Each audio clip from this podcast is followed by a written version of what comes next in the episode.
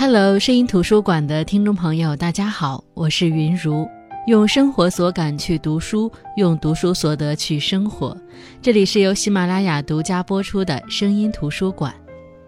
最近读了一本不知道怎么去品评的书，池莉的《大树小虫》，这是他前两年的作品，也是魁伟多年的新作。对于池莉这位作家，是那种光听名字就觉得很厉害的作家。总有人说，想了解武汉这座城市，就要读池莉。虽然在此之前，我并没有读过他的作品。在我书越读越多，觉得再不读就说不过去的时候，我选了这本《大树小虫》。怎么说呢？很后悔没从他的代表作《烦恼人生》开始读，使得我无法一下子 get 到池阿姨的作品魅力。坦率地说。如果池莉如大家所说是一位非常优秀的作家，而且他也得到了业界的认证，那我并不认为《大树小虫》这本书能代表他的实力。我也不觉得被大家追捧这么多年、经过很多作品检验的作家应该是这个水准。和他擅长描写的上个世纪八九十年代不同的是，这本《大树小虫》极力贴近新时代，无论是从故事引入的年份，还是书写的方法。语言的风格等等，故事开篇写到二零一五年的武汉。如果让我简单来说，这个故事就是两个家庭三代人在二零一五年这个年份不约而同的希望年轻的小夫妻能够生一个二胎。这本书三代人的命运对应着中国现当代不同时期的历史事件，从解放到文革到改革开放，从计划生育到单独二胎到放开二胎，各个历史时期的生活细节描写，无处不在的历史真实事件，通过一个个小人物展现出来。开篇写道。八零后的年轻人，主人公于思雨和男主人公钟欣涛一见钟情，很快走入婚姻。两个人的结合背后，却是于家和钟家两个家庭的联姻，进而引出两个家族三代人近百年的历史命运和现世纠葛。钟欣涛出身于富商之家，他背后的钟家是改革开放的获益者。父亲钟永胜和母亲高红，就是在那之后用所有的人脉、胆识、努力，迎来自己人生和家庭的波澜壮阔，为下一代打造优渥的成长环境。而钟欣涛也很争气，地质大学的研究生毕业，一九八四年出生的他事业顺风顺水，家里人都希望他赶紧结婚生子。女主人公于思雨则来自名副其实的高干家庭。父亲于亚洲是文化厅副厅长，母亲任菲菲是电视台副台长。生在这样的家庭，几乎可以说是得天独厚。只是父母都忙，于思雨是爷爷奶奶带大的，跟父母并不亲近。隔代亲的后果就是，老一辈人只管呵护，把本就体弱的于思雨养得不谙世事，性格天真单纯。虽然背地里大家给他贴的标签是憨。但是憨人有憨福，在家人的庇佑下，一九八七年出生的于思雨这一路走得也是非常顺。毕业之后，进入本市最大的一家省属文化集团公司，这家公司利润丰厚，经营广泛，是一家连房地产都做的大型国企。转眼，他也进入了婚配的年纪。那是二零一零年。于思雨在一个特色饭局上与钟欣涛一见钟情。什么是特色饭局呢？通俗来说，就是成功人士的子女们要互相认识一下的饭局。父母是朋友，子女也可以是朋友，大家都是成功人士，资源就圈在了圈子里。于亚洲和任菲菲忙，对这种聚会也不是很感兴趣，所以就由爷爷奶奶带于思雨去参加。饭局上，除了其他几个家庭，还有 Grace 和保罗夫妇。这个 Grace 在整本书中可是太关键了，我们暂且不说，只说她比于思雨大十岁左右，却是闺蜜般的存在。出生于广西的她，早年是当地的一名景点讲解员。于思雨的爸爸于亚洲去广西考察时，因为 Grace 唱了一曲《刘三姐》，美妙的歌声让于亚洲觉得自己遇到了知音。，Grace 也借这个机会认识了高官于亚洲，并在日后来到武汉发展，认识了于亚洲的妻子、女儿，后又去法国留学，回来带回一个法国老头保罗，称其为自己的老公。两人在武汉做红酒生意。于思雨从高中时就很信赖 Grace，于是就在这个饭局上听 Grace 的安排。Grace 让他到了之后不要进包厢，说是里面有人抽烟。于思雨对空气敏感，可以先到湖边走走。而后菜上齐了，安排钟欣涛去楼下叫于思雨上楼。一个背影，一声轻喊，一个回眸，一个看到的是美丽的及腰长发摇曳生姿，一个看到的是港台青春偶像剧里走出的青年才俊。一见钟情，瞬间发生，并成定局。可是，这一场看似门当户对、一见钟情的自由恋爱，却是众人运筹帷幄、通力配合的精密部署。两人当然不知道，或许永远也不会知道。他们更重要、更实质的婚姻要素，早在几个月之前就由双方家长在相亲公园相中，并把具体情况交流和确认过了。高红夫妇确保儿子有生育能力，于奶奶老两口确保他们的孙女是处女。至于生育，身体这方面的机能十分健康。相信，如果结婚，婚检可以证明这一点。两个孩子又这么年轻，正是血气方刚的时候。一般来说，只要结婚，一碰就怀。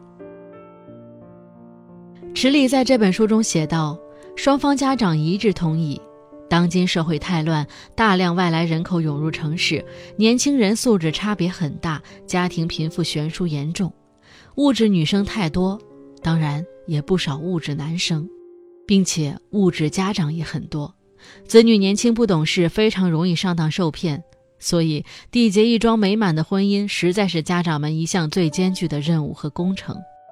从几大公园相亲广场的相亲资料来看，优质相亲资源十分稀缺。既然终于两家都进行了广泛的考察，最终能够碰到一起，也是天大的缘分。最难能可贵的是，碰到了还能够说到一起，最后还能够成功的为孩子们打造出他们自己一见钟情的自由恋爱。怎么说呢？真是老天有眼，也该是终于两家前世都是好人，都做了好事，后代才能得到好报。结婚后就是马不停蹄的备孕、怀孕。于思雨还辞去了工作，虽然她特别享受工作带来的价值感和成就感，但是还是架不住钟家的劝说，专心怀孕，专心生娃，专心带娃。那时计划生育政策只生一个好已经深入人心，于思雨他们八零后这代人感觉生了一个就是完成了人生生育目标，这桩大事已经 OK 了。于是等到女儿周岁，于思雨就开始筹谋上班的事情。原来的工作是回不去了，他就自己找。中介是希望他继续生二胎的，所以对于重新工作这件事儿是不支持的，也不可能帮他张罗。于家的爷爷奶奶也觉得，儿子中国人谁不想要？于思雨如果儿女双全，十全十美，他们死都瞑目。而当时于思雨的爸爸于亚洲仕途不顺，有点被边缘化，人不走茶都凉。他一个高级知识分子，脸皮又薄的人，怎么能开口求人？妈妈任菲菲身体不好，老在住院，已经不能再上节目播音了。久病床前的无孝子，何况朋友？他俩都是有头有脸的人物，求人求不到，脸也挂不住呀。所以，没有人能帮于思雨，但这也挡不住于思雨想工作的心。他开始匹马单枪闯世界，也有生以来第一次发现，外面的世界对他一点都不友好。好不容易找到新工作，却被上司穿小鞋，差点被老总强暴。折腾了一番，于思雨也累了，回归家庭，顺从大势，生二胎吧。所以看出来了吧？这个发生在二零一五年的生二胎的故事，每个人都有自己的理由。钟欣涛作为一个男的，反正家境优渥，生也可以，不生也可以，反正不是他生。如果生个孩子能让大家高兴，那挺好的。于思雨本来是想在职场当中找到自己价值的，但是他从来没有碰到过挫折。他工作不是为了解决温饱问题，是实现自己的自我价值和成就感的。所以，当碰了一鼻子灰的时候，好像这个工作也能可有可无。而后，不管是钟家父母、余家父母、余家的爷爷奶奶，都有各自的理由，需要钟欣涛和于思雨生二胎的理由。于思雨和钟欣涛这两个人的结合是两个家族的联姻，而对于这本书来说，只是个开始。由此延展出的三代人近百年的跌宕命运，在这本书里，则是真实立体的记录和重现了中国改革开放四十年以来的社会图景。说到改革开放，就不得不提到要出场的上一代人，尤其是钟欣涛的父母钟永胜和高红。钟永胜一九五九年生，二零一五年故事发生的时候五十六岁。他是部队出生，大院男孩，是站在军干父亲的基因和肩膀上成长并成功的一代人，一辈子就想出人头地，光宗耀祖，延绵子嗣。本来有兄弟三人，但是到最后只剩他一个。于是，哪怕他结婚时中国严格执行只生一个好的国策，哪怕他头一胎已经把钟欣涛生出来了，但还是儿子一个太少，重男轻女意识深入骨髓，所以他发誓必须无论如何不计代价要生儿子，要多生儿子。他们东躲西藏，生下了第二个孩子，女儿钟欣婷。想当年，与警察高红一见钟情，确定恋爱关系。高红的父亲和钟永胜的父亲又是一个厂里的同事，也都是干部。两个老父亲一合计，成为亲家这事儿挺靠谱。可没想到，惨遭高红母亲的反对。于是高红拿着户口本从二楼跳窗逃走，直接住进钟永胜的宿舍，和他结了婚。高红母亲气急，一辈子几乎都在说那句话：“将来有你哭的时候。”果然，将来的某一天，高红哭着跑回了娘家。但不得不说，高红这一辈子还算幸福。她和丈夫对生孩子的事情观点一致，吃再大苦也愿意付出，哪怕因为生二胎她被开除，失去了警察的工作，她也从来没有后悔过。同时，她还是丈夫的贤内助。当时，丈夫接手了效益不好的搪瓷厂，她便考了会计师，从财务管理上帮助丈夫。丈夫去边境做生意，她跟着丈夫一起冒险，差点命丧异地。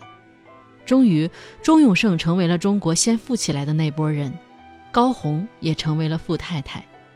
钟永胜心里最大的目标就是这个家不能散，要发展，所以他非常顾家。不像有些人一有了钱就把家作散了，而高红的人生理想跟他高度一致，那就是做一个真正的贤妻良母。